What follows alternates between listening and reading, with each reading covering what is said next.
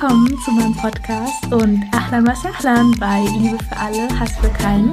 Ich bin Hannah Parwana Momand und freue mich, dass du dabei bist.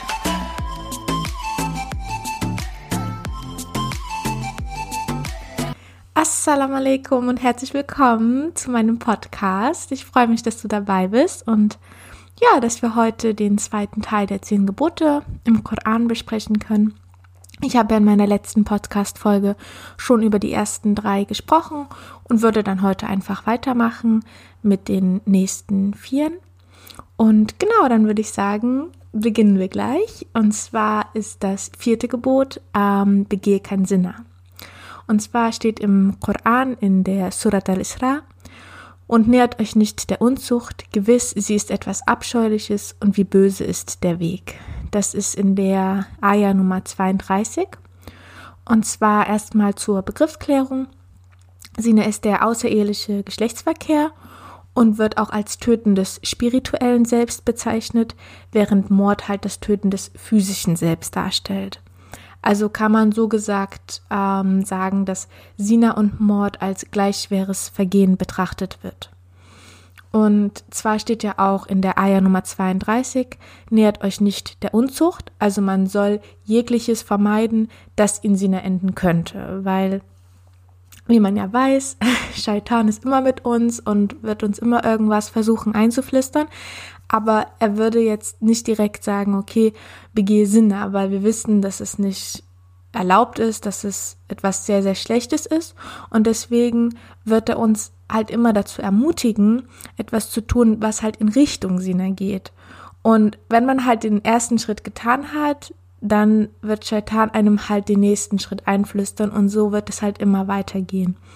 Also dieser Weg, der auch am Ende ähm, dieses Ayas beschrieben wird und wie böse ist der Weg. Und Allah möchte uns eigentlich nur schützen, weil ich denke, mit jeder Beziehung, die halt nicht funktioniert hat, verliert man seine Fähigkeit, mm, diese wahren Emotionen zu teilen. Denn man hat so einen Schleier der Angst und vielleicht auch so, so eine Einstellung von, okay, egal, wenn der nicht klappt, dann halt der nächste. Und ja, diese, diese Gedanken hat man halt auch vielleicht auf seinen Partner, weil man weiß, okay, wenn ich jetzt irgendeinen Fehler mache, dann kann er sich auch einfach irgendjemanden suchen.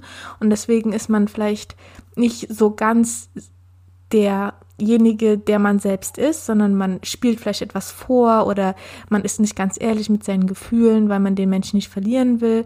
Aber auf der anderen Seite weiß man auch, okay, wenn der irgendwas macht oder wenn es nicht klappt, dann kann ich ja auch irgendjemand anderen haben und dann ja, gibt man sich vielleicht auch nicht so viel Mühe in der Beziehung, weil halt dieses, ja, wenn der nicht halt der Nächste. Und ich denke, dass wenn man halt einem Menschen dann versprochen wird und man weiß, okay, ich muss jetzt mein ganzes Leben mit diesem Menschen sein, dann gestaltet man, glaube ich, diese Beziehung von Anfang an ganz anders. Und ja, geht ganz anders mit seinen Emotionen, Gefühlen um, weil man halt vielleicht auch vorher noch gar nicht enttäuscht wurde und gar nicht weiß, okay, ähm, ja, und ich denke, das ist halt dieses, wovor uns Allah halt schützen möchte, dass wir halt nicht so viele Beziehungen in unserem Leben eingehen. Und da man halt ähm, sich vor der Ehe der Unzucht nicht nähern sollte, ist es halt wichtig, seine Eltern auch mit ins Boot zu holen, ähm, wenn man an einem Menschen interessiert ist, ihn dann zu heiraten weil die Eltern können sich den zukünftigen Partner dann halt aus einer anderen Perspektive anschauen. Dass es jetzt vielleicht nicht immer die neutralste Perspektive ist, das ist mir auch bewusst, weil ich denke, dass in vielen Situationen, wenn der Partner dann nicht aus der aus dem eigenen Kulturkreis zum Beispiel kommt, dann ähm, ja ist da vielleicht etwas Ablehnung dabei und dann ja mit Vorurteilen, aber ich denke, dass die Eltern einen selbst besser kennen und wissen, okay, passt der Mensch zu einem selbst oder nicht. Und es gibt ja auch das schöne Beispiel von Musa a.s.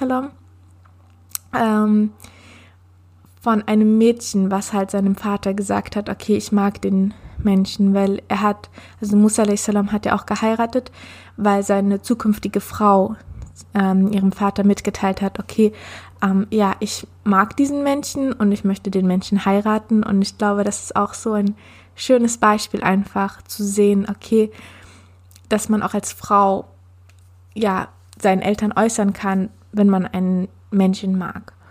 Und ja, Allah beschreibt ja auch diesen Weg als sehr böse, weil dieser Weg ist halt diese Sünde, weil man die ganze Zeit nicht realisiert, dass man etwas Falsches macht, bevor man halt am Ende des Weges angekommen ist.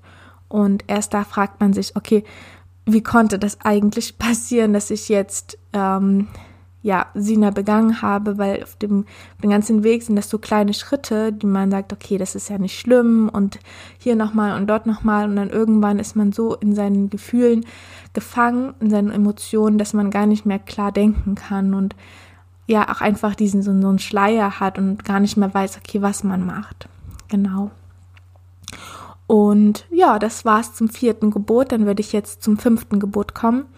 Und zwar habe ich das äh, fünfte Gebot jetzt genannt, ähm, töte keine unschuldige Seele. Und zwar ist in dem darauffolgenden Ayah, also das Ayah Nummer 33, steht, und tötet nicht die Seele, die Allah verboten hat zu töten, außer aus einem rechtmäßigen Grund. Wer ungerechterweise getötet wird, dessen nächstem Verwandten haben wir Ermächtigung erteilt, Recht einzufordern, doch soll er nicht maßlos im Töten sein, denn ihm wird gewiss geholfen. Also wenn eine Person halt getötet wurde, hat die Familie des Tötungsopfers das Recht zu entscheiden, was mit dem Mörder passiert. Und sie kann ihn dann verklagen, mm, die Todesstrafe fordern oder halt seine Tat vergeben. Genau, das ähm, wäre es dann auch zum fünften Gebot, was halt wie ich ja am Anfang des vierten Gebots schon ähm, gesagt habe, dass Sina das Töten des spirituellen Selbst darstellt und jetzt im fünften Gebot geht es halt um das Töten des physischen Selbst, dass das auch ähm, ja absolut ähm, verboten ist. Und dann das sechste Gebot ähm, habe ich jetzt erfülle deine Versprechen genannt. Mm, und zwar steht in der Ayah Nummer 34 von der Surat al-Isra und nähert euch nicht dem Besitz des Waisenkindes, außer auf die beste Art, bis es seine Vollreife erlangt hat und erfüllt die angegangene Verpflichtung. Gewiss, nach der Erfüllung der Verpflichtung wird gefragt werden. Also ähm, in dem ersten Teil des Ayahs geht es halt darum, dass man den Besitz des Waisenkindes nicht anfassen soll. Also wenn jetzt ähm, Eltern dem Kind Geld und Besitzer vererbt haben beispielsweise, dann müssen die Eltern, die es adoptiert haben, dem Kind alles in einem bestimmten Alter halt geben. Und genau dürfen das halt nicht für sich selbst ähm, nehmen oder so, sondern das ja ist halt für das Kind, für das Waisenkind. Und dann im zweiten Teil ähm, dieses Ayahs geht es halt um das Erfüllen der Verpflichtung. Also es wird halt nach jedem Versprechen, das ich ähm, und du im Leben halt gemacht hat, am Tag des jüngsten Gerichts gefragt werden.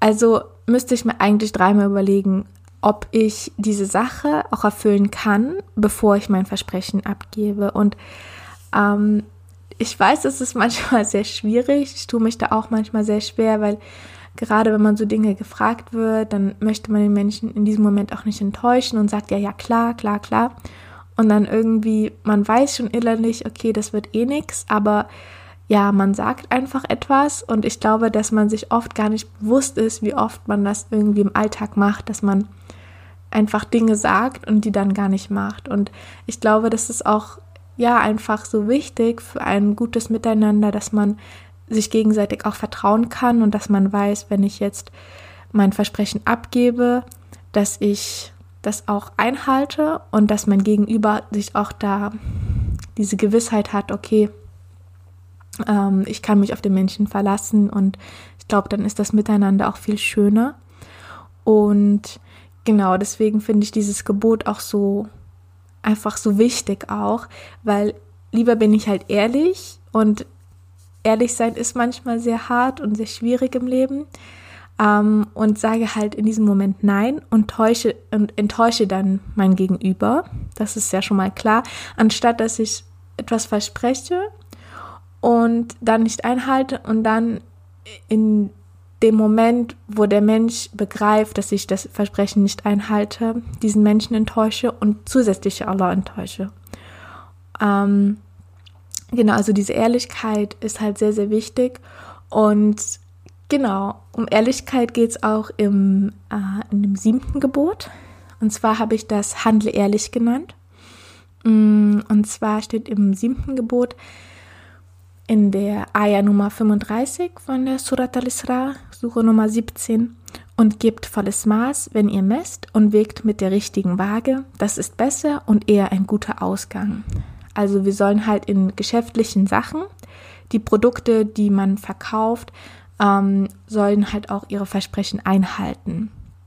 Also wenn ich jetzt zum Beispiel etwas verkaufe und sage, das ist Bio, dann ähm, ist es halt nicht gut und falsch, wenn das aus der konventionellen Landwirtschaft halt zum Beispiel kommt. Also das ist jetzt nur ein Beispiel, aber genau, dass man halt seine Kunden nicht verarscht, dass man wirklich ehrlich mit seinen Produkten ist und genau, dann ähm, steht ja auch in dem im zweiten Teil dieses Ayers, ähm, dass es eher ein guter Ausgang ist. Also wenn man das jetzt auf lange Sicht betrachtet, ist es halt so, wenn ich meinen Kunden falsche Versprechen mache, ähm, dann würden sie vielleicht einmal, zweimal, dreimal noch was kaufen, aber dann irgendwann merken sie, okay, dieser, dieses Geschäft ist nicht so ehrlich mit seinen Produkten und ähm, dann werden sich die Kunden ein anderes Geschäft suchen, wo sie halt ihre Produkte kaufen.